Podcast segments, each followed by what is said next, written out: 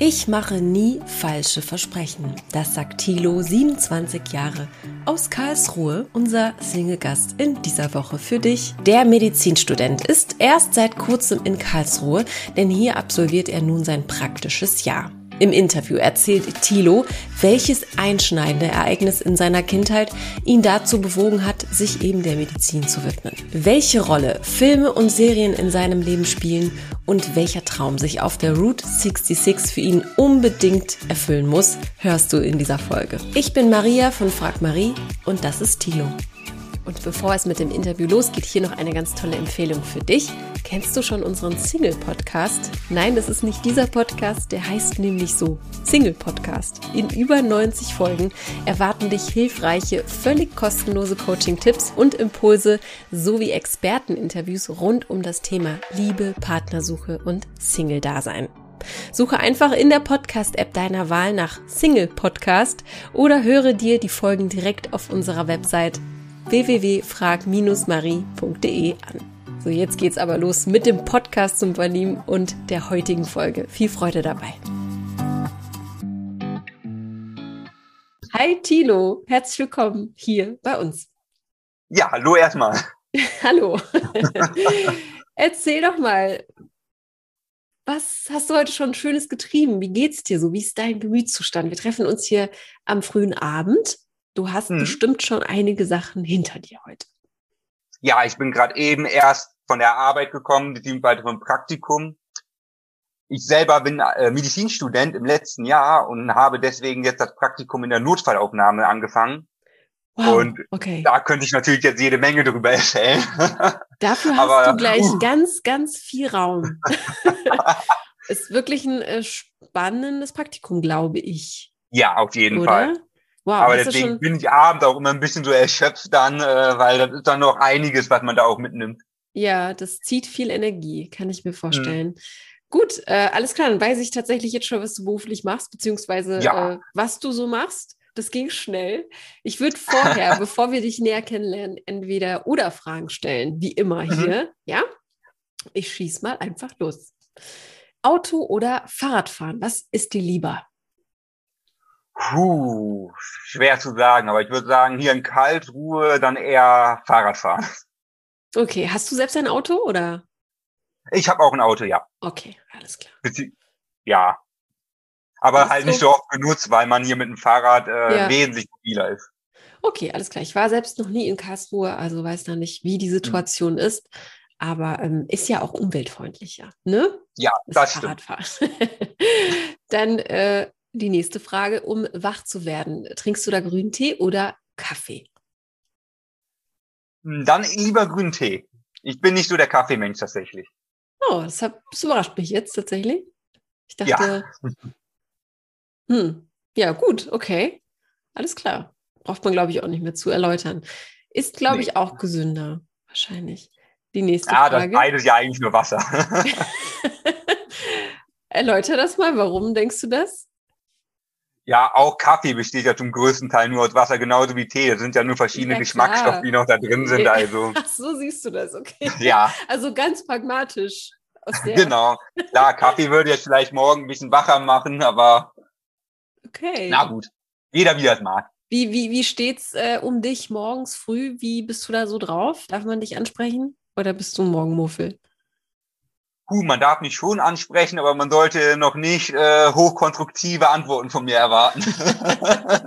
Ab wann bist du kognitiv auf der Höhe? So zwischen neun und zwölf würde ich dann mal sagen. hängt, hängt nur ein bisschen vom Tag ab. okay, das ist eine lange Zeitspanne. Okay. Genau. Da genau. muss man einfach äh, gucken, ob man Glück hat oder nicht zwischen neun und Genau. Dann die nächste Frage: Karriere oder doch lieber Familie haben? Hm, tatsächlich eher Familie. Mhm.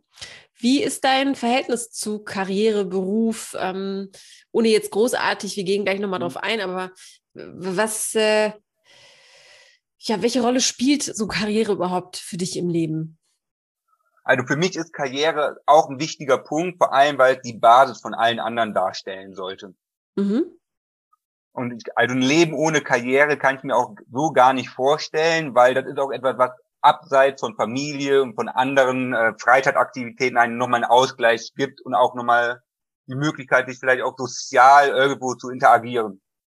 Okay, und was verstehst du genau unter der Karriere? Also jeder sieht das ja anders. Mhm. Äh, manch einer ähm, orientiert sich an der Karrierestufe, also an dem, vielleicht mhm. an den Berufsbezeichnungen. Ähm, manch anderer orientiert sich am Gehalt. Ne? Also mhm. wie, wie, wie definierst du das für dich? Also für mich ist Karriere tatsächlich etwas, wo man selber auch immer weiterkommen sollte. Das mhm. muss jetzt nicht am Gehalt sein, sondern dass man sich selber immer fortbildet, immer mehr erlangt an Wissen und vielleicht auch an Verantwortung. Okay. Das ist verstehe. etwas, was mir persönlich da auch immer wichtig ist, dass man nie sagt, man bleibt jetzt an dem Punkt stehen, wo man mhm. ist und führt das sein Leben lang so aus, sondern dass man immer guckt, wie kommt man denn weiter. Okay, finde ich eine schöne Sichtweise. Also einfach, dass man, ja, wie du schon sagst, dass man immer wieder äh, neue, sich neue Türen auch öffnen können. Genau. In dem, was man tut. Genau. Ja, sehr schön. Dann die nächste Frage: Rache oder Vergebung?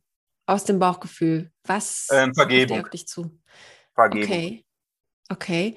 Kannst du das noch erläutern? Warum Vergebung? Warum hast du das genommen?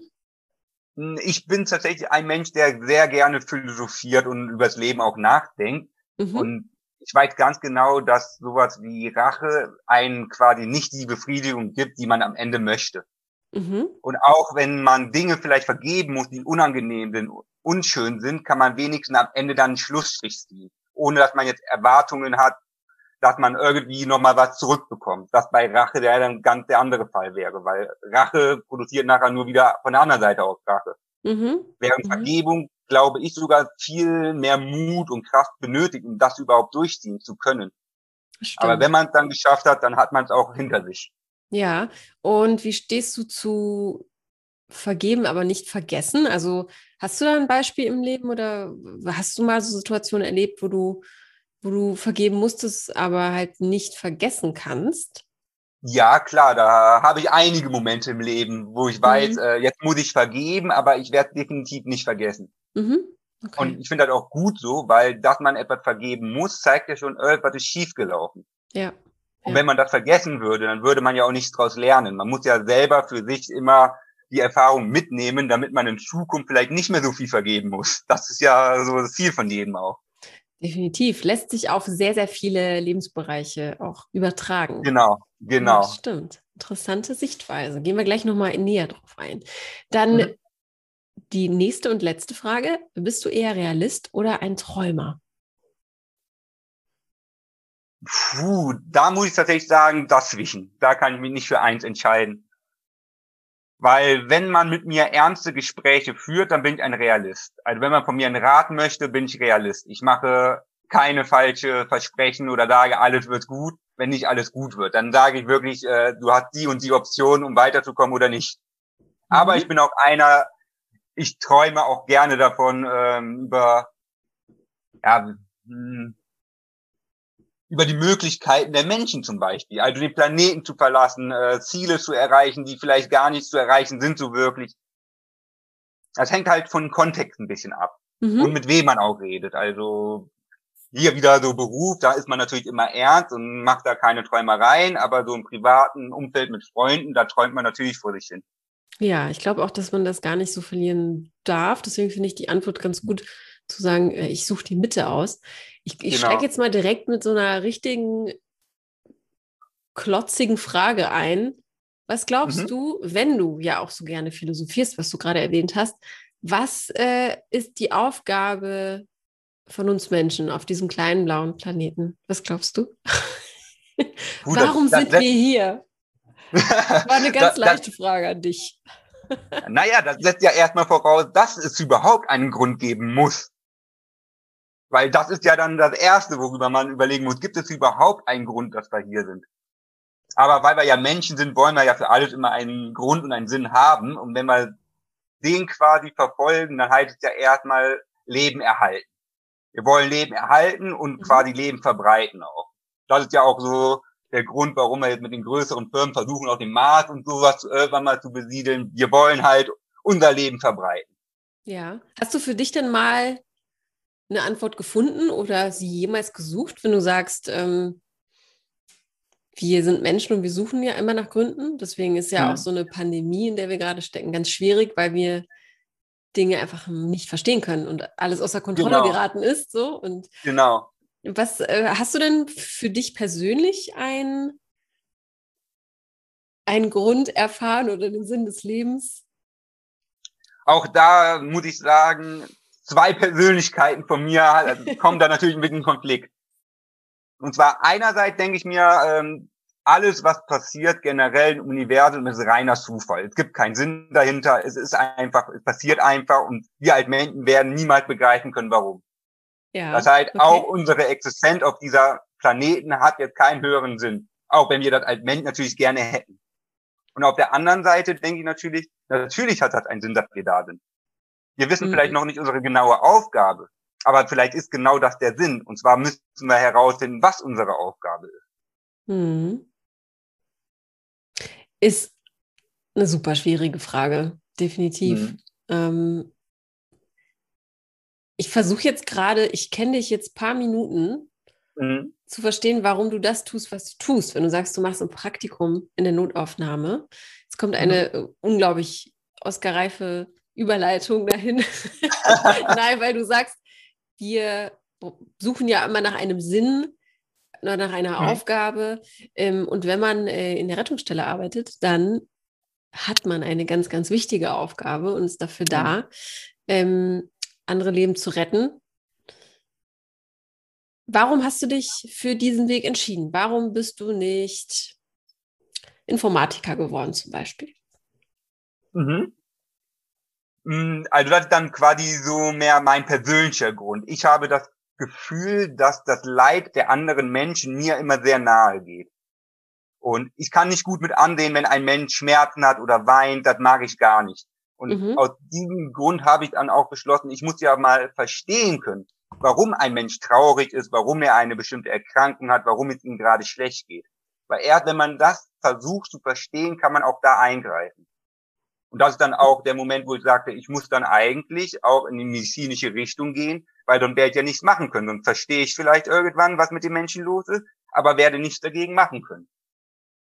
Okay, also du hast recht früh gemerkt, ich äh, ertrage es nicht, wenn andere weinen, wenn andere verletzt genau. sind, wie du schon gesagt hast, vielleicht auch Ungerechtigkeiten, mhm. ähm, was ja vielleicht auch irgendwie einhergeht, kann ich nicht ertragen. War das schon immer so?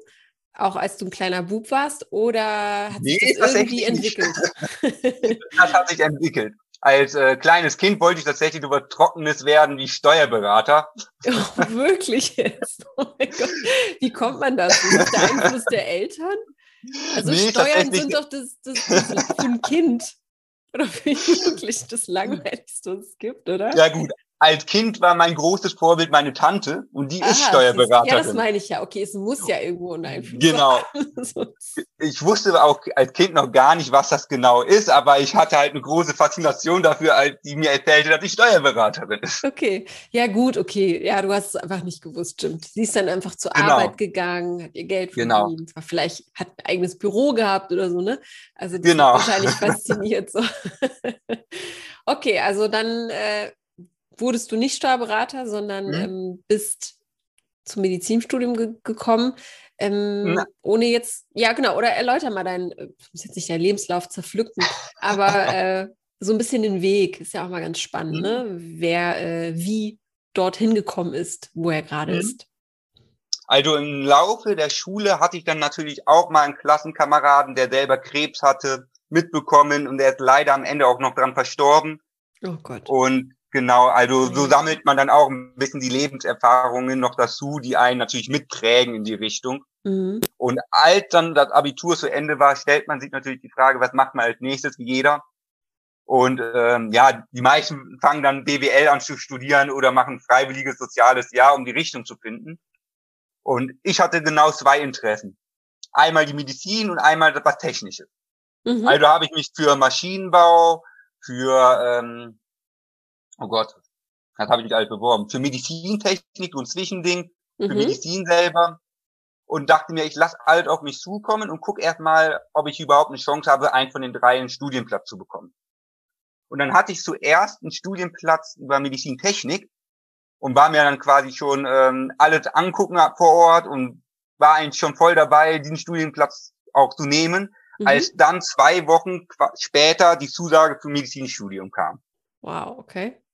Und die kam recht spät, weil man muss sich da online zentral zu bewerben und mhm. man kann nicht direkt die Stadt aussuchen, wo man dann hingeht, sondern man wird dann ah. quasi ähm, von den Unis aus erwählt. Ach, ist das so bei der Medizin, ja? ja? Okay, das, das, war mir gar nicht bewusst. Also, dass man lange wartet, wenn man jetzt ein genau. NC hat, das ist, äh, das weiß ich. Wow, das wusste ich nicht. Ist das immer so oder? Das ist tatsächlich immer so. Natürlich okay. gibt es auch Leute, die äh, vielleicht 0,8 im Abitur geschafft haben. Die haben dann eher eine Chance, sich den Ort noch aussuchen zu dürfen. Aber auch die schaffen das nicht immer. Ja, Weil okay. anscheinend gibt es so viele, die in die ja. Richtung dann auch wollen, dass da kaum jemand eine Chance hat, seinen Platz auszuwählen. Verstehe, Und okay. Dann wurde es für dich entschieden, dass du in Karlsruhe. Ja, nicht darfst. in Karlsruhe so. tatsächlich, mhm. sondern äh, für mich wurde entschieden, dass ich in Freiburg studieren darf. Ach, schöne Stadt. Freiburg. Genau. Freiburg schön, also sonnenreich ohne Ende. Und ich bin jetzt tatsächlich auch nur in Karlsruhe, weil das praktische Jahr vom Studium findet dann in einer anderen Stadt statt. Beziehungsweise ah. da darf man sich dann bewerben. Und ich dachte mir, ich muss noch mal eine andere Stadt sehen, um mal einen mhm. Vergleich zu haben. Mhm. Okay. Genau, und habe mich dann für Karlsruhe eben entschieden. Und wer gewinnt, Karlsruhe oder Freiburg? Bis jetzt würde ich sagen Freiburg. Habe ich fast schon gedacht. Ja, aber ich bin auch erst zwei Wochen hier, also. Ach so, ja dann. Und dann noch im Lockdown. Genau. Kannst ja gar kein äh, Bild machen, so wirklich. Stimmt schon. Genau. Wo kommst genau. du denn eigentlich her oder ursprünglich? Eigentlich komme ich aus Raum Köln. Ah, okay. Und ähm, deswegen kenne ich auch ein bisschen so Großstadtleben mhm, und mhm. Karlsruhe nochmal so eine Mischung aus ähm, Freiburg und Großstadt gleichzeitig. Ja, okay. Gute Mischung, ja. definitiv. Und äh, kehrst du dann äh, wieder auch zurück in die, in die Nähe deiner Heimat, wenn du dann fertig bist? Hast du das als Plan oder hast du noch keinen mhm. konkreten Plan? Da habe ich noch keinen konkreten Plan. Da gucke ich mal, was der Lebensweg noch so bietet. Und ja. je nachdem, in welchem Fachbereich ich später arbeiten möchte, gibt es vielleicht auch Fachkliniken, wo ich dann eher hin möchte mhm. oder nicht. Okay, alles klar. Dann kehren wir nochmal zurück zum Studium. Mhm. Du hast dann Medizin studiert. Du bist, bist du jetzt fertig, dadurch, dass du das Praktikum jetzt machst? Oder ähm, erläuter mal ein bisschen das Studium, weil es ist nicht mhm. jedem bewusst, das ist ja nicht drei Jahre BWL studieren und dann ist man fertig mhm. und hat den Bachelor, sondern bei der Medizin ist es ja etwas anders. Ne? Erläutert das mhm. mal für Leute, die es vielleicht nicht wissen. Also für alle, die selber Medizin studieren wollen, müssen sich darauf einstellen, dass die ersten zwei Jahre die sogenannten äh, Vorklinikjahre sind. Da mhm. lernt man dann nur die Grundlagen Biologie, Chemie, Physik und ein bisschen Anatomie. Mhm. Und dann hat man das erste Startexamen, das ist das sogenannte Physikum. Mhm. Und das ist dann halt nach den zwei Jahren, das ist dann mündlich und schriftlich. Mhm. Und nicht so wie beim Bachelor, dass man danach einen Abschluss hat, sondern man hat danach leider immer noch nichts außer ein Startexamen geschrieben. okay. Ja, also man das, hat quasi noch gar nichts richtig in der Hand. Genau, man hat noch gar nichts wow. richtig in der Hand. Zwei Jahre muss man dafür investieren. Genau. Und dann kommen nochmal drei Jahre klinische Erfahrungen hinzu. Da hat man dann Praktika in Klinik, in der Klinik selber, in verschiedenen Fachbereichen wie Kardiologie, Onkologie, ähm, Chirurgie. Mhm. Und nach den drei Jahren darf man dann nochmal zum zweiten Startexamen gehen, was dann nur noch schriftlich ist. Mhm. Und danach hat man leider immer noch nichts. Ja, Boah, das, also Wahnsinn, weder, Wahnsinn. weder Bachelor noch Master, man hat danach immer noch nichts. Mhm. Aber man darf danach ins praktische Jahr starten. Das, was du jetzt machst. Genau, das, okay. was ich jetzt mache. Und nach diesem einen Jahr hat man dann quasi das Studium mit der äh, mit dem dritten Startexamen dann abgeschlossen. Das ist dann nur noch mündlich mhm. und hat dann die sogenannte Approbation. Das ist die Erlaubnis als Arzt dann arbeiten zu dürfen. Mhm, stimmt. Und danach hat man dann endlich was in der Hand, mit dem man dann auch was anfangen kann. Und wenn man die Approbation hat, darf man eine Praxis eröffnen und dann auch? Das tatsächlich noch nicht. Okay. Weil mit der Approbation ist man erstmal Assistenzarzt und darf ah. dann noch den Facharzt machen. Und nur der Facharzt hat die Erlaubnis, eine eigene Praxis aufzumachen. Okay, langer, langer Weg. Du bist jetzt ja. quasi aber dann doch fast schon auf der Zielgeraden, kann man sagen. Genau, ne? genau. In welche Richtung wird es dann bei dir gehen? Was wird dich, mhm. äh, ja, was für ein Arzt willst du werden oder willst du einer werden? Ja, also wenn man so jetzt ein bisschen von meiner Vergangenheit gehört hat, dann kommt man vielleicht drauf, dass ich gerne Onkologe werden möchte. Ja, okay. Ne, weil ich interessiere mich jetzt besonders für so Krebsentwicklung und Mhm. tatsächlich auch mehr für die pädiatrischen, also für die Kinderonkologie, Mhm. Weil ich habe irgendwie das Gefühl, ich möchte möglichst viel helfen, möglichst Ja. viele Lebensjahre schenken können. Oh Gott, Und so schöner aus- Gedanke. Ja, Ja, aus dem wow. eigenen Wohlbefinden heraus würde ich sagen, wenn ich ein Kind, was vielleicht nur zwei, drei Jahre noch leben würde, plötzlich 60, 70 Jahre dazugeben kann und dann als Arzt auch sehen kann, wie es groß wird und aufwächst und wie es dann die ersten Meilensteine im Leben erreicht. Ich finde, das ist dann so das Gefühl, was ich dann als erfüllender Beruf Mhm. wiedergeben würde. Okay, also was ich raushöre, ist auf jeden Fall, ist der, ist der, der Vorfall von deinem Freund auf jeden Fall Genau. äh, kennzeichnend gewesen und vielleicht auch ein bisschen traumatisch, kann man ja auch sagen, ne? In so einem Alter sowas zu erleben. Wie alt wart ihr da? Puh, wie alt war er da? 15? 15, 16? Okay, ja, okay.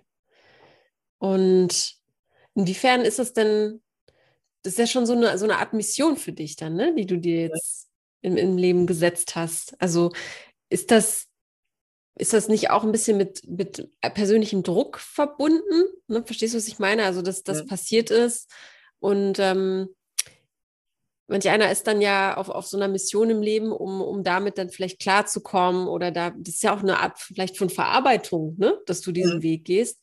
Ähm, wie siehst du das? Ja, auf jeden Fall. Ich glaube, Mhm. die meisten, die einen Beruf ausüben, machen das ja auch aus dem persönlichen Grund, um sich selber irgendwie weiterzuentwickeln auch. Mhm. Und ich würde auch sagen, ich selber habe meine Erfahrung gemacht, dass man weiß, wie es ist, wenn ein Kind besonders Krebs hat und wie Mhm. belastend das dann nicht nur für das Kind selber ist, weil meistens ist das für die Umwelt und für die Familie viel mehr belastend als für den Patient oder den Kind in diesem Fall selber. Ja, vor allem, weil Das ein es Kind ja meist gar nicht, wichtig. Ja, vor allem, weil ein Kind meistens selbst ja gar nicht versteht. Also, ich meine, 15 Mhm. versteht man es schon, aber wenn man noch jünger ist, dann ist es ja vielleicht einem gar nicht bewusst, ne, warum alle so Mhm. traurig sind oder, ne? Ja, wenn man so einem Mhm. Kind sagen würde, äh, dass es eventuell sterben muss, Mhm. dann, dann fängt das Kind nicht sofort an zu weinen, sondern Nee. erstmal alle drumrum. Weil das es Kind versteht selber, ja gar nicht, ja, was das Genau. heißt. Ja. genau, Wow, auf jeden Fall ein sehr, sehr wichtiger äh, Beruf oder eine Berufung, die du dir da ausgesucht Mhm. hast, kann man ja fast schon sagen. Äh, Chapeau, auf jeden Fall, Hut ab. Muss man, äh, ja, muss man Danke. einfach honorieren. was ist denn das, was dich äh, jeden Tag so aufstehen lässt? Also was, was liebst du gerade an, an, an dem, was du gerade tust, vor allem in diesem, in diesem praktischen Jahr jetzt? mh, ja, der Gedanke, immer neue Menschen wieder zu begegnen. Mhm. Und zwar nicht eintönig, so dass man quasi immer nur dasselbe sieht, sondern jeden Tag was anderes. Mhm. Und die ist jeden Tag komplett neu darauf einstellen muss. Man erfährt ja dann nicht nur die aktuelle Erkrankung, sondern auch ein bisschen drumrum. Was war in der Vergangenheit? Was ist mit der Familie? Und das ist auch nochmal eine ganz andere Nummer, wenn man wirklich den ganzen Menschen mit der Vergangenheit vor Ort sieht, als dass man, wenn man nur drüber liest. Auf jeden Fall. Was braucht man denn dazu, um Onkologe zu werden in deinen Augen? Also welche menschlichen Eigenschaften sind unglaublich wichtig und äh, unverzichtbar in diesem Bereich? Auf jeden Fall Empathie. Hab Also man sollte- Ja. Ja, Mhm. man sollte nicht nur die Zahlen sehen und all was auf dem Papier steht, sondern man sollte mit den Patienten auch persönlich reden können, einfühlbar, ähm, einfühlbar sein und auch Verständnis haben. Und Mhm. dann auch nicht nur nach der Erkrankung fragen, sondern auch mal fragen, wie es dem persönlich geht, damit umgehen zu müssen. Mhm. Weil das, man vergisst auch ein bisschen, dass es auch die physiologische Onkologie gibt, wo tatsächlich Stimmt. Psychologen sich speziell um solche Patienten mitkümmern. Mhm. Das heißt, dieses Fach ist auch unfassbar wichtig. Und wenn der Arzt selber da ein bisschen Ahnung von hat, dann kann das auch schon so viel helfen. Ja. Und auch die Familie und Freunde am besten noch mitzubehandeln. Ja, die werden meistens Mhm. äh, leider auch vergessen in so vielen Genau. äh, Belangen dann auch, in vielen anderen Bereichen auch. Du hattest das es gerade schon Umfeld ist angesprochen. einfach unfassbar. Ja, du hast gerade schon angesprochen, dass äh, du auch Situationen, viele, viele unterschiedliche Situationen erlebst, Mhm. äh, was äh, unsere HörerInnen sehr, sehr gerne äh, erfahren, sind natürlich so Situationen aus dem Leben. Ich hatte jetzt hier mhm. letztens mhm. jemanden, den Rocco, der war LKA-Beamte. Ne? Und da will man natürlich mhm. sofort wissen, inklusive mir, erzähl doch mal die spannendste Geschichte aus deinem Berufsleben. Ähm, mhm. Das muss ich dich leider auch fragen jetzt. kommst du nicht so herum. Ähm, du darfst es dir aussuchen. Also was gab es in deiner Laufbahn bisher an Situationen, wo du sagst, das werde ich niemals vergessen? Es ist egal, ob positiv oder negativ, mhm. neutral. Ist es eine Situation oder ist es eine Person, die dich vielleicht extrem überwältigt hat? Gibt es da was? Ja, tatsächlich fällt mir da sofort was ein. Und zwar im Rahmen des Studiums macht man auch sogenannte Formulaturen. Das sind dann kleinere Praktika für jeweils einen Monat in Krankenhäusern. Mhm. Und ich habe dann auch einen Monat in der Psychiatrie verbracht. Mhm. Genau mit den mhm. Gedanken, dass ich auch ein bisschen mehr in der Physiologie äh, vorankommen möchte für die Onkologie. Und da hatte ich eine Patientin, die hatte sogenannte Psychosen. Das heißt, die war oft neben der Spur und wusste nicht gerade, wo die ist und lebte quasi in ihrer Traumwelt. Mhm. Und die kam dann jeden Morgen zu mir und hat mir dann immer gesagt, wann darf ich nach Hause. Oh. Und jeden Morgen, aber mit so einer richtig äh, angenehmen und okay. Stimme, mit traurigen okay. Kulleraugen kam die zu mir und hat mhm. gefragt, wann darf ich nach Hause. Und die durfte nicht nach Hause, weil die halt immer in dieser Fischhose war. Und eines Tages ähm, kam ich dann wieder dahin und hörte dann plötzlich, die alle gerufen haben, kommen sofort in, ähm, zur Mensa, da ist jemand umgekippt. Dann war es genau die Patientin, die im Rahmen ihrer Erkrankung so schnell gegessen hat, dass sie daran verschluckt war. Also mhm. die hat sich verschluckt und konnte keine Luft mehr kriegen und lag dann auf dem Boden. Und dann haben wir auch direkt äh, Reanima äh, Reanimationswagen geholt, mhm. haben eine Zange geholt, um Essen rauszubekommen und haben die dann quasi reanimieren müssen. Boah. Und dann mhm. wurde die dann halt ins nächste Akutkrankenhaus rübergebracht. Und dass ich dann quasi den Rest des Praktikums immer im Kopf hatte, äh, wann darf ich nach Hause und dachte mir, hoffentlich kommt sie wieder. Mhm. Und dann habe ich aber ähm, die Geschichte vom Oberarzt weiter verfolgt, weil der hatte quasi nochmal weiter Zugriff und hat mir dann erzählt, wie es der Patientin ging. Und die lag dann leider am Ende im Wachkoma. Oh Gott, wie furchtbar. Ja. Und ja, ja, da ist sie immer, also Wachkoma bedeutet ja eigentlich, sieht schlecht ja, aus, also ne? Keine, genau, keine gute Prognose. Aber mhm. immer wenn ich jetzt daran denke, kriege ich ja. immer direkt wieder Gänsehaut und. Ja, definitiv. Wie hm. lange ist es her? Das ist jetzt zweieinhalb Jahre her, also noch vor Corona. Ja. Und sie liegt dort immer noch jetzt. Das weiß ich jetzt nicht mehr. Ja, weißt du nicht mehr. Wow, okay. Ja, das ist natürlich, äh, das muss man erstmal auch verarbeiten können, hm. tatsächlich. Hm. Ne? Ich glaube, nicht jeder äh, hat äh, die Gabe, damit äh, umzugehen. Vor allem, weil du ja auch in die Onkologie gehen möchtest mit Kindern. Ähm, hm. Zerrt das nicht manchmal an deinen Nerven? Also so mit 27 schon so Sachen erlebt zu haben, ist ja auch schon nicht ohne, hm. ne? Ja, das stimmt. Aber tatsächlich mache ich mir da gar nicht so viel im Kopf drum, äh, mhm. wie sehr mich das belasten wird. Weil für mich steht eindeutig im Vordergrund, ich möchte Leben geben. Ja. Und möglichst viel. Also ich weiß nicht, ob das später im Beruf anders sein wird, ob mich das dann belastet, aber bis jetzt denke ich, ich einfach, äh, die Freude helfen ja. zu können, überwiegt das. Ich glaube auch nicht. Also ich glaube, das sind dann auch schon eben äh, die Menschen, die in die Medizin gehen, die die kriegen das halt auch einfach hin, mental. Also mhm. sonst, ne, wenn sie sich dafür nicht entscheiden. Ja, äh, spannend. Was gibt es denn außerhalb des Studiums, der, ja, der Mission, auf der du bist, für Sachen, die noch interessant äh, sind, äh, aus deiner Freizeit, irgendwelche Hobbys? Wofür schlägt noch dein Herz? Uh, also im Moment tatsächlich für, für den Sport selber. Okay. Ich und zwar, ich war noch vor Corona immer regelmäßig ins Fitnessstudio gegangen und habe aber nach, also durch diese Zeit mit Corona dann nach außen verlagert und habe dann mit dem Joggen angefangen. Mhm. Und habe dann entdeckt, wie viel Spaß mir so Challenges machen. Also so selber sich immer nach vorne bringen. Dass mhm. ich mir selber beim Joggen die Challenge gemacht habe. Ich möchte einen Halbmarathon schaffen bis Oktober mhm. und habe dann äh, auch an einem virtuellen Marathon mit teilgenommen, wo man also die Zeiten selbst trackt und dann hochlädt und dann dementsprechende Medaille nur noch zugeschickt bekommt. Oh, Aber okay. fand ich trotzdem cool. Fand ich richtig nicht, cool. Das, das, das gab. Das ist ja lustig. Also man entscheidet selbst, wann man. Ähm, wann also man wann man läuft nicht, das okay, tatsächlich das nicht, sondern es gibt dann einen Tag, ja. wo sich quasi alle anmelden und man kann sich auch eine Läufernummer ausdrucken, die man dann anzieht, weil ab und zu begegnet man dann auch Leute. Ich wenn sagen, die, das, ist, das ist ja witzig, dann sind ja viele unterwegs. Genau, genau. Aber man darf aussuchen, ob man jetzt um 8 Uhr morgens oder um 8 Uhr abends joggt, das ist dann egal. Also, das ist ja geil. Ich habe gerade überlegt, ist das nicht am Ende das Gleiche? Also, ne, also nicht, dass sich dann trotzdem tausend Leute treffen irgendwie. Ähm, aber gut, war wahrscheinlich was Kleineres. Genau, okay. es gab auch keine festgelegte Route, die hat auch jeder okay. für sich selber. Ah, okay, verstehe, verstehe. Okay, Sport. Sport ist ja auch etwas, was den Kopf frei macht. Ne? Genau. Ist ja auch äh, super, super wichtig, auch in diesen Zeiten. Du warst vorher aber nicht so sportlich dann oder wenn du sagst, das ist für dich entdeckt? Mm, ja, was heißt ja nicht so sportlich. Davor war ich natürlich immer nur im Fitnessstudio. Mm, ich bin okay, äh, ja. Snowboarden gewesen mhm. Und habe dann eigentlich generell weniger so richtig kräftezehrenden Sport mhm. gemacht. Das kam dann erst in der Corona-Zeit. Ja, ich glaube auch nicht ohne Grund. liegt einfach an Corona. ja. Es sind wirklich, glaube ich, sehr, sehr viele Menschen sportlich geworden. Ja, man ähm, sieht jetzt auch unfassbar viele Menschen draußen joggen, aber da ja. freut man sich auch immer. Ja, ich finde das auch, das ist ja auch, muss ja auch was Positives haben. Mhm. Und wenn es das ist.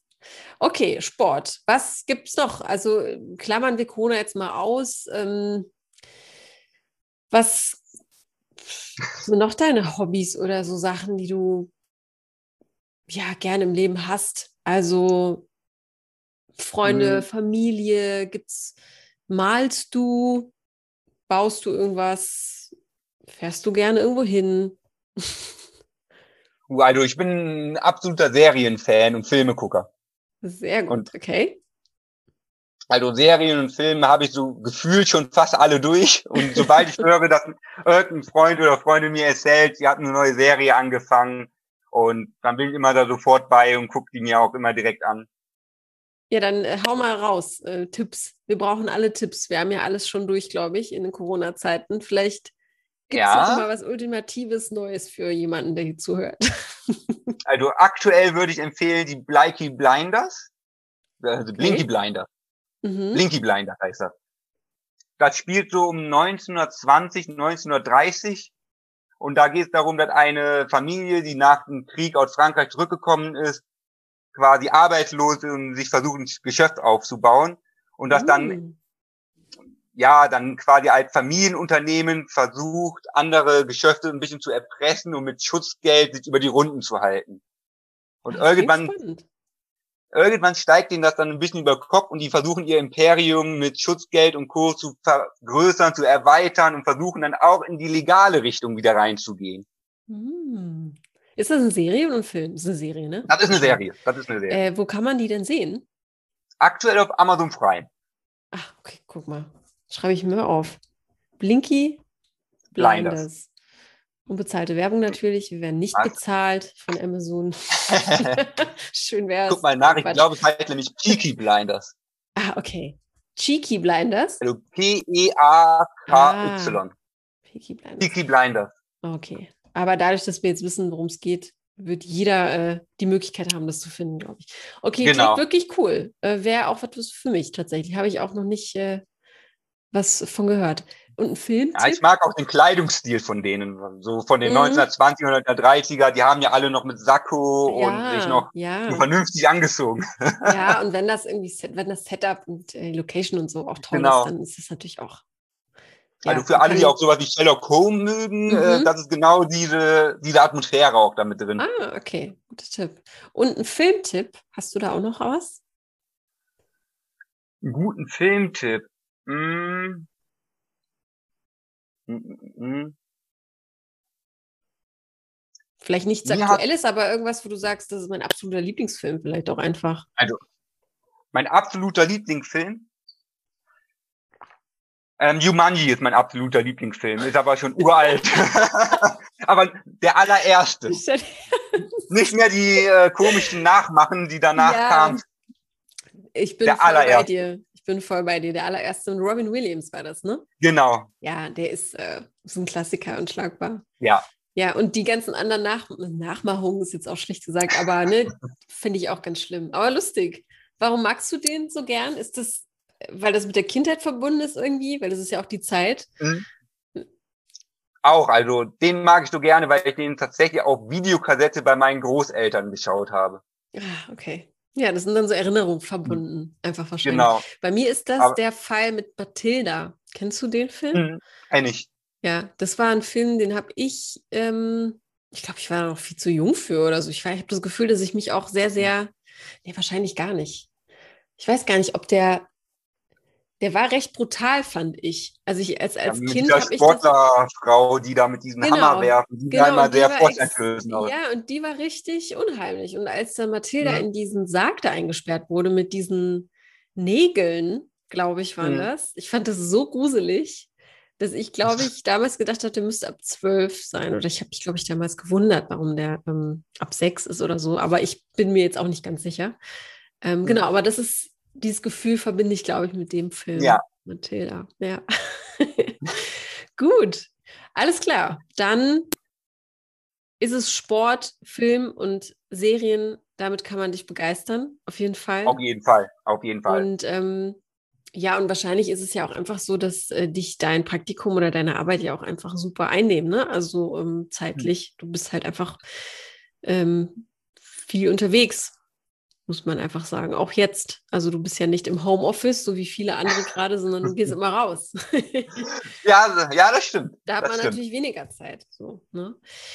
Jetzt sind wir natürlich auch ein äh, Podcast, in dem es äh, um äh, Liebe und Beziehung geht, beziehungsweise mhm es soll darauf hinauslaufen.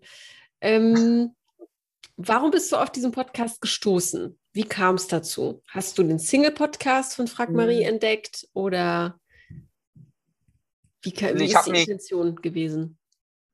Hm, ich habe tatsächlich angefangen, einen Podcast über Persönlichkeitsentwicklung mir anzuhören. Mhm. Und so, da wo es so ein bisschen dann geht, sein eigenes Mindset zu erweitern, zu öffnen. Mhm. Und da mhm. wurde tatsächlich dann in den Vorschlägen vorgeschlagen, auch mal Richtung Persönlichkeitsentwicklung, Richtung Beziehungstipps zu gehen. Ah, okay. Und darüber bin ich dann auch über äh, auf deinen Podcast gestoßen ja. und dachte mir, ich höre da mal rein.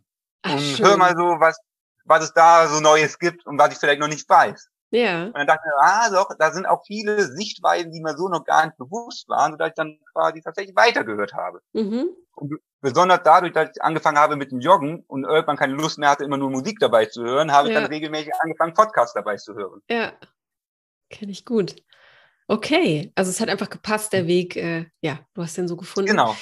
Und dann erzähl doch mal, so viel, wie du natürlich nur möchtest. Seit wann mhm. bist du Single? Hast du schon mal eine Beziehung gehabt?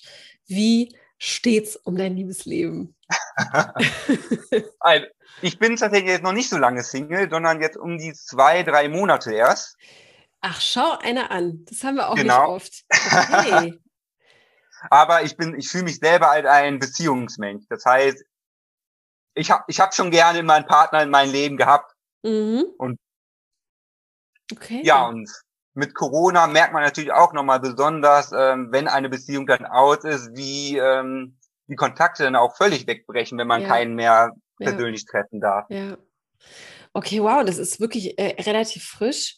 Ähm, hm. Du machst trotzdem einen, das kann jetzt vielleicht auch äh, täuschen. Äh, wie geht's dir denn? Also ich meine, wenn ich fragen darf, also es ist ja, ist das irgendwie gut auseinandergegangen oder ähm, ja, wie ist dein Gemütszustand, was das angeht gerade?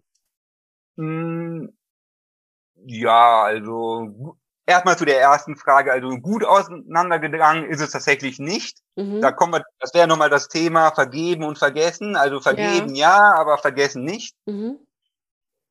Und ja, ich bin auf jeden Fall der Meinung, man muss einen Haken dran machen können, man muss dann Leben weitergehen können.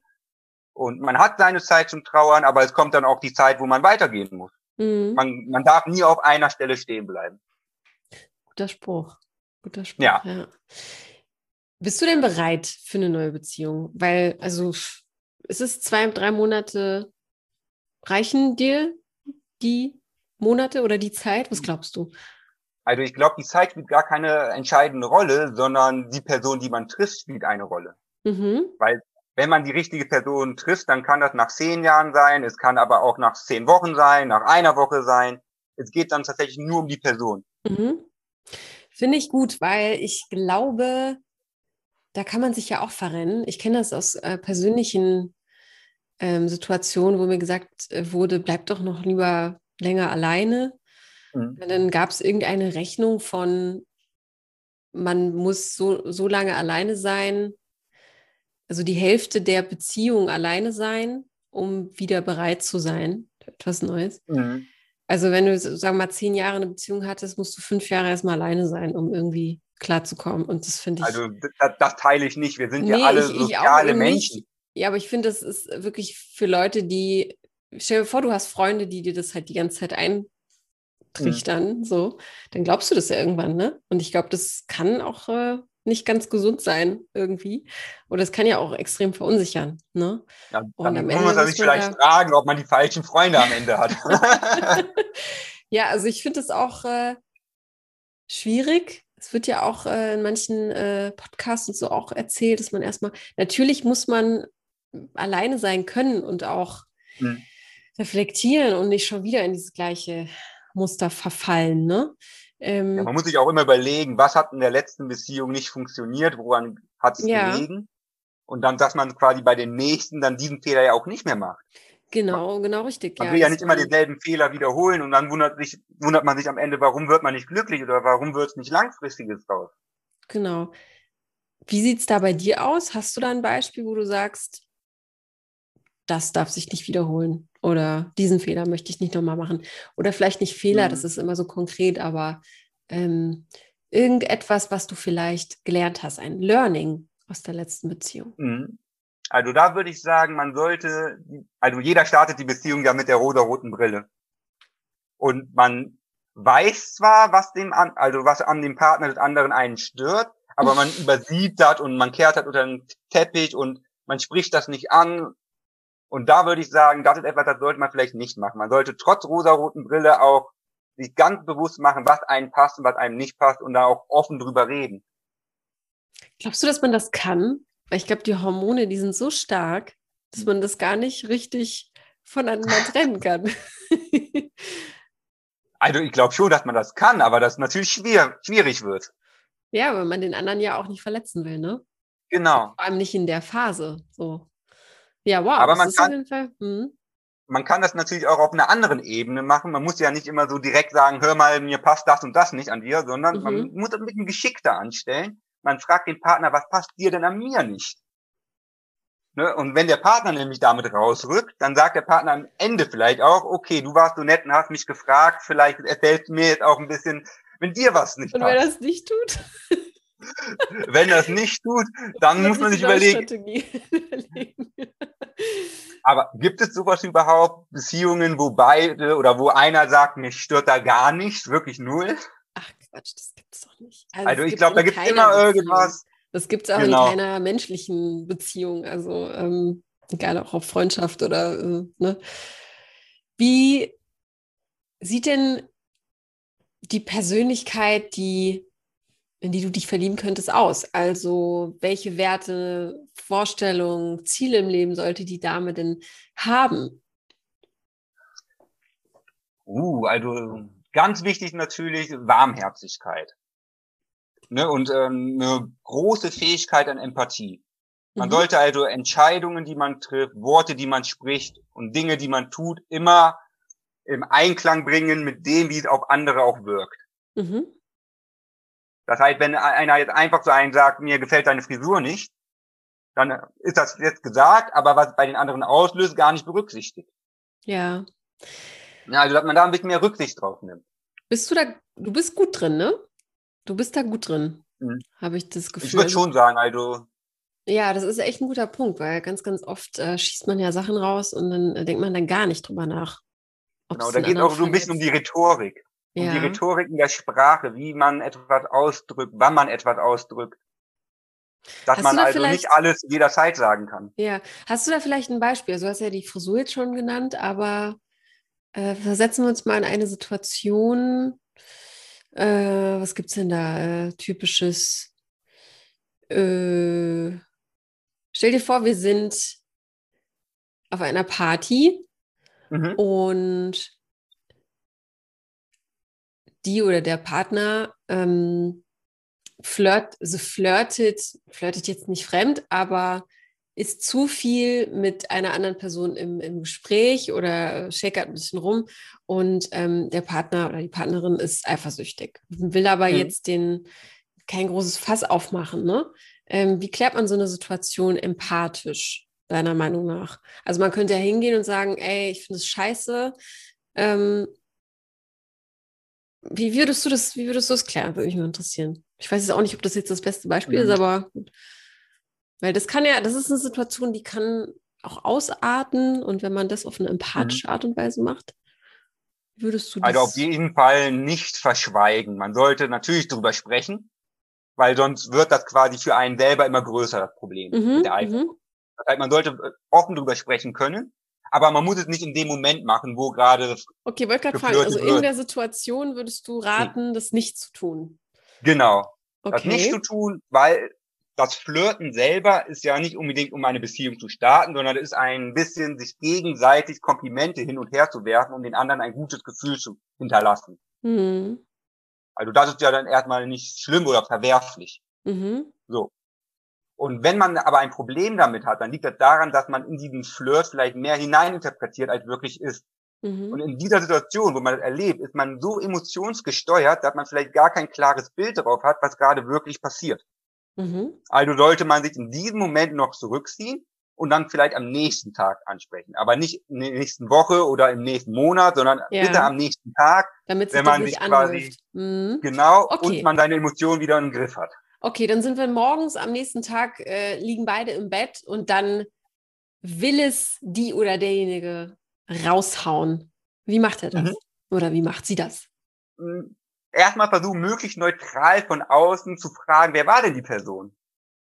Ja, okay. Ne, mit dem man geführt hat. Also, dass mhm. man ein bisschen Bezug hat, war es ein alter, bekannter Freund, jemand ganz Fremdes. So erstmal ganz neutral fragen und woher kennt ihr euch und war er denn nett, was macht er denn so, so. Ich so glaube, Interesse aber, dass, an der anderen Person mitzeigen. Ja, aber ich glaube, dass das vielleicht jemand auch sofort als Kontrolle verstehen kann, ne? Das ist ja auch mhm. so, warum fragst du denn so viel, ähm, ne? Ja, es ist eine tricky ja. Situation. Da muss man aber auch weiter überlegen, wenn das andersrum vorkommt, dann möchte die Person ja auch ein bisschen wissen. Es geht auch darum, dass man den Partner durchschaut damit. Also man weiß, der Partner fragt das, weil man ihn, ähm, weil er ein bisschen Beruhigung möchte. Er möchte mhm. wissen, dass da nichts Schlimmes ist, worum man sich Sorgen machen möchte. Das mhm. heißt, da ist jetzt auch wieder das Flirten in dem Moment, wo man sich gegenseitig die Bälle hin und her wirft, weil man den anderen erkennt und weiß, warum er das fragt. Hm, okay, und dann einfach, äh, eigentlich ist es das Beste zu sagen, du, es hat mich so ein bisschen verunsichert, mhm. verletzt. Ähm, aber gut, wenn man mit einem anderen ein bisschen flirtet und das einen direkt verletzt, dann ist ja auch die Frage, liegt das dann vielleicht schon am mangelnden Selbstwertgefühl?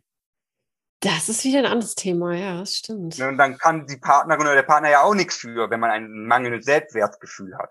Mhm. Das heißt, darauf einzugehen, Rücksicht zu nehmen, würde nur bedeuten, dass man sich selber in der Beziehung dann anfängt einzuschränken, nur um dem Partner wieder ein bisschen besser zu gefallen. Ja. Ne, und wenn man ja auf eine langfristige Beziehung aus ist, ist das ja dann schon quasi etwas, was man vielleicht lieber vermeiden der Durch, sollte. Der Durchstoß eigentlich für, für genau. Es ist kompliziert. Es ist einfach kompliziert. Aber äh, wie du sagst, wenn das, wenn man das hinkriegt oder wenn man halt diese Eigenschaften kennt und mhm. damit leben kann, ähm, ja. Vielleicht ist auch der wichtigste Punkt hier Vertrauen. Mhm. Ne, also man muss irgendwie Vertrauen haben und den anderen Partner auch voll und ganz respektieren in den Handlungen. Mhm. Vertraust du schnell? Nein. Any reasons? Hast du Gründe dafür? Ja, also ja, ich habe von klein aus beigebracht bekommen, dass Vertrauen muss man sich verdienen. Ach, echt? Okay. Ne, also ein Grundvertrauen kann man haben, aber dann soll man auch nicht enttäuscht sein. Vertrauen, mhm. das verdient man sich, indem man quasi die Person immer mehr und mehr kennt, immer mehr und mehr Verantwortung zuträgt und dann auch sieht, ob es geklappt hat oder nicht. Und so kann man dann am Ende dann sagen, ja, der Person vertraue ich voll und ganz oder der eher weniger. Aber inwiefern äh, verdienen, was bedeutet das? Also man muss in einer Beziehung sich das ja, erarbeiten man, oder in, in, wenn man in einer Beziehung ist, hat man ja schon ein gewisses Vertrauen vorher genau, verdient. sollte man. Also sollte man ist dann wieder eine Sache. Das ist nee, bei jeder Beziehung ja ein bisschen anders. Erläutern? Kannst du mal erläutern, wenn man einer, was hast du gerade gesagt? Hat man es sich schon zwar, vorher verdient? Genau, also ah. bevor eine Beziehung anfängt, muss man sich das Vertrauen schon verdient haben. Man, man vertraut ja dem Partner, dass man offene Gespräche führt, dass man den anderen vielleicht Dinge anvertraut, die man mhm. nicht nur einen Freund anvertraut, also einen normalen Freund anvertraut, sondern man vertraut mhm. vielleicht schon intimere Dinge einen an. Und das geht nur mit Vertrauen. Stimmt. Wenn man Und eine Beziehung Herz selber öffnet, vergrößert das. Stimmt. Also wenn man das Herz öffnet, ist das eigentlich schon äh, ein Vertrauensbeweis. Ne? Genau, genau. Stimmt, stimmt. Ja. Wie schnell öffnest du, du dich? Also wenn du jetzt zum Beispiel Dates hast, mhm. ähm, bist du jemand, der schnell über private Dinge plaudert oder bist du eher, schwimmst du an der Oberfläche? Hm, ich schwimme das tatsächlich eher an der Oberfläche. Okay. Weil ich würde mich selber dann wie so ein Eisberg beschreiben. Äh, ich habe so viel zu erzählen, aber das werde ich nicht jeden einfach so erzählen, sondern ich muss auch erstmal wissen, ob die andere Person überhaupt in der Lage ist, das alles aufzunehmen, was ich erzählen möchte. Hm, ob stimmt. die überhaupt kompatibel zu mir ist, weil man möchte ja mit dem, was man erzählt, auch bestimmte Emotionen, die man selber dabei empfindet, widerspiegelt. Mhm. Und wenn man die andere Person keine Empathie hat oder mhm. überhaupt kein mhm. Verständnis dafür mhm. hat, dann äh, gibt es auch keinen Grund, überhaupt darüber zu erzählen. Ja. Aber, ja. man merkt ja auch schnell, ob das jetzt irgendwie, äh, ne, ob derjenige überhaupt dafür offen ist oder nicht. Mhm. Ne? Also das ist ja immer ein Wechselspiel. Das ist ja ganz, das ist ja das Spannende an der ganzen Sache. Genau. Ähm, da ich auf die Uhr gucken muss, mein Lieber, mhm. äh, und wir schon viele, viele Dinge angesprochen haben, wenn jetzt hier eine Zuhörerin zuhört und sich denkt, sie möchte dich kennenlernen, worauf darf sie sich freuen? Und was muss sie noch über dich unbedingt wissen? Dann hast du jetzt die Chance, das noch rauszuhauen in die große, weite Welt. Hm, die darf sich vor allem freuen, dass ich ein unternehmenslustiger Mensch bin. Mhm. Also ich unternehme super gerne was, vor allem in der Natur. Und was sollte die von mir noch wissen? Hm, ja, ich rede sehr gerne. und, und zwar nicht immer sinnvolle Sachen. Also, also ich finde, es hat schon viel gehalten bisher, was da so rauskam. gut, ist ja auch in der Kürze der Zeit, äh, will man sich ja auch gut präsentieren. Ne? Ja, das ja, aber das ist ja auch witzig. Man kann ja auch mal, das ist eh die höchste Kunst, finde ich, wenn man dann auch einfach äh, mit jemandem einfach nur den größten Stuss reden kann und darüber lachen kann und das nicht immer alles äh, ja tiefsinnig sein muss, sondern auch einfach mal Blödeleien sind ja auch mal erlaubt. Genau. Man muss nur wissen, dass man mit mir auch diskutieren können sollte. Ich diskutiere auch ah, gerne. das ist ein sehr, sehr wichtiger Punkt, den du sagst. Ja. Okay, du diskutierst gerne. Ähm, was für ein Diskussionstyp bist du? Hast du dir darüber schon mal Gedanken gemacht? Ja, ich würde sagen, ich bin einer, bei mir funktionieren Argumente, gute Argumente. Mhm. Das heißt, selbst wenn ich ähm, zum Beispiel der Meinung bin, Cola schmeckt gut, mhm. ich soll aber jetzt ähm, Fanta trinken. Ja, okay. Dann, dann suche ich mir Argumente, warum jeder jetzt Fanta trinken soll. Und werde die auch gut belegen. Und wenn man mit mir gut zurechtkommen möchte, dann sollte man auch nicht schnell ähm, ja, nachgeben, sondern man sollte dann selber gute Argumente finden. Okay, also diejenige sollte also, schon ein, ähm, ja, auch eine gewisse Meinung haben. Genau, also keine Ja-Sagerin sein, mhm, sondern mhm. eine, die auch einen Standpunkt hat, den auch vertritt. Das ist dann etwas, wo man auch Spaß bei Diskussionen dabei hat. Okay, verstehe. Ja, ey, das ist gut, dass ich gefragt habe, weil das ist wirklich gar nicht so unwichtig. Also kleine, äh, keine, äh, ohne jetzt hier jemanden zu beleidigen, aber keine schüchterne Maus, Genau. Die, die, die, sich so, so beugt und alles macht und äh, ja, dann vielleicht auch sofort anfängt zu weinen. Das kann ja nicht jeder. Also ähm, ich habe hm. das, weiß auch nicht, ob ich so gut bin im Diskutieren, muss ich ganz ehrlich gestehen. Ähm, das lernt man ja auch im Alter. Ähm, weil es gibt ja auch die Personen, die dann äh, sowas vermeiden oder dann einfach rausgehen, ne? Oder, genau. Oder eben weinen halt. Ja, an, da muss man wieder gucken, diskutiert man mit böswilliger Absicht oder einfach nur, weil man Spaß dran hat. Ja, stimmt, stimmt. Guter Punkt. Ja. Dann mhm. habe ich zum Ende hin noch drei unvollständige Sätze für dich. Okay. Ich bitte äh, dich, diese zu vervollständigen eben, ja? Deiner Meinung nach ist das Leben zu kurz, um? Ist nicht jeden Tag zu genießen. Mhm.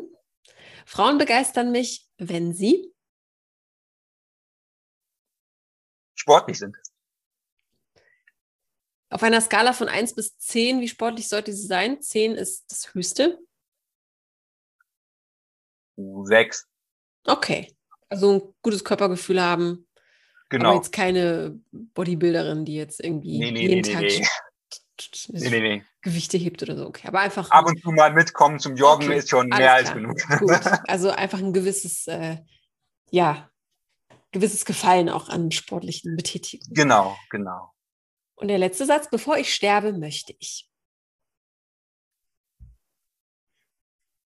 Auf der Route 66 in Amerika gefahren sein.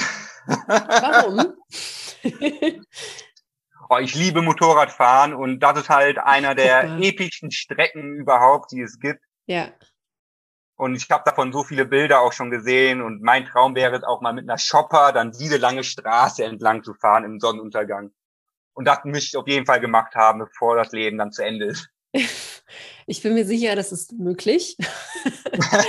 Erstmal das. Aber was nochmal interessant ist, du liebst Motorradfahren. Sprich, hm? du hast einen Motorradführerschein und ein eigenes Motorrad genau. auch? Ah, das leider nicht. Ich fahre dann immer die Maschine von meinen Eltern. ah, aber guck mal, das ist doch auch nochmal ein schöner Punkt. Ja. Ähm, genau. Wie, wie schön, dass da noch so ein paar Sachen dann auch mal hervorkommen im des Gesprächs. Ja, cool. Kann ich sehr gut nachvollziehen. Zweiradfahren macht unglaublich viel Spaß. Ist ja. ein, ein großes Gefühl, äh, Freiheitsgefühl. Viel mehr als ja, Autofahren. Ne? Ähm, ja, aber auch nicht ohne, definitiv. Ähm, aber ja, man muss das schon mögen, so die Vibration, den Geruch ja. vom Benzin und ja. den Wind, den man dabei spürt. Ja, und dieses Gas geben. Genau. Die Kurven fahren. Ja, nee, es ist schon toll. Okay, also die Route 66 soll es sein. Genau. Gibt es noch ein, gibt es noch so eine famose Strecke auf der Welt für Motorrad? Weißt du das? Hm, die genauso bekannt ist. Mhm. Oder so, wo du so hm. liebäugelst und äh, wo du auch nochmal langfahren wollen würdest. Ja, natürlich hier Schwarzwald, große Strecken, oben ja, der Eifel. Stimmt. Aber ich, ich würde auch gerne mal auf eine Rennstrecke gehen, so vom Nürburgring. Das wäre mhm. auch mal eine coole Sache. Mhm. Okay, gut. Drücke ich dir da die Daumen für. Aber ähm, du, wenn es nur das ist, dann ist das umsetzbar. Ja, das stimmt. cool, dann äh, war es das schon mit dem Interview. Wir haben eine ja. Stunde, Stunde fast rum. Ähm, geht sehr, sehr schnell vorbei. Ähm, ist aber auch, ja, man merkt es kaum. Das finde ich immer wieder äh, erstaunlich und äh, möchte ich hier auch nochmal betonen. Also habt keine Angst, macht mit. Und weil du dich ja auch auf den Aufruf gemeldet hast, dass wir ja. Männer suchen, ähm, sag doch mal an die äh, lieben Männer, die jetzt vielleicht zuhören, warum man hier mitmachen sollte. Warum man sich in den Hinter treten sollte und einfach eine Mail schreiben sollte. ja, also zum einen macht es natürlich Spaß, einfach mal was Neues ausprobieren, neue Wege zu gehen. Und so ein Interview macht ja auch jedenfalls Spaß. Man muss da auch nochmal ein bisschen über sich selber nachdenken. Und mhm. ja. ist gar nicht so schlecht. Also ja. mir hat zumindest sehr viel Spaß gemacht. Sehr gut. Vielen Dank. Also Eigenlob stinkt ja eigentlich, aber ich kann es auch nur noch äh, ja auch nur betonen, ich, für mich ist das äh, auch immer wieder sehr bereichernd und äh, ja, und auch für diese Zeit bei äh, Corona und Co. Ähm, auch einfach immer wieder toll, neue Gesichter zu sehen, auch wenn es nur mhm. auf dem Bildschirm ist. Ja. Gut, dann, wenn es nichts mehr gibt, was dir auf der Seele brennt, dann danke ich dir ganz herzlich. Drück dir weiterhin die Daumen äh, und viel Erfolg für dein praktisches Jahr oder für dein Praktikum. Viele starke Dankeschön. Nerven auch, aber das kriegst du hin. Du bist ja Optimist und lachst viel. Und ja, ja wenn alles, äh, ja, wenn, wenn irgendwas reinkommt, natürlich, äh, das erreicht dich, ne, wie immer. Und ja, danke dir auf jeden Fall. Ich danke. Bis dann. Tschüss. Bis dann. Ciao, ciao. Und wenn du das Gespräch gerne mit Thilo weiterführen würdest, dann hast du jetzt die Möglichkeit dazu, beziehungsweise du hast jetzt die Möglichkeit, ihn näher kennenzulernen, indem du mir eine E-Mail an podcast.frag-marie.de verfasst und ich leite alles an ihn weiter. Aber du darfst auch diese Folge natürlich teilen.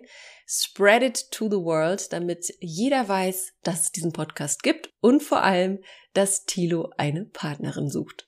Du darfst aber auch natürlich hier selbst dabei sein im Podcast zum Verlieben. Ich betone es immer wieder, jeder ist herzlich willkommen. Aufgrund der hohen Nachfrage kann es etwas dauern, bis du dann auch dran bist, aber ich verspreche dir, ich melde mich bei dir und wir finden einen Termin. Wenn du darauf Lust hast, dann lade ich dich ein, mir eine E-Mail zu schreiben an die gleiche Adresse an podcast.frag-marie.de und du hörst dann von mir. Und damit du nie wieder einen Single-Gast, eine Single-Gästin der Woche verpasst, darfst du jetzt diesen Podcast abonnieren, darüber freuen wir uns auch, und direkt eine Bewertung dalassen im Podcatcher deiner Wahl. Mit dieser kleinen Geste unterstützt du uns nämlich, dann werden wir etwas größer und bekannter und erreichen natürlich auch mehr Single-Herzen. Das ist ja unsere Mission. Und an alle, die schon länger hier dabei sind, vielen Dank für eure Treue und ja, für diese tolle Community, die wir haben. Das dürfen wir und wollen wir natürlich auch immer wieder betonen. Tausend Dank und bis zum nächsten Mal.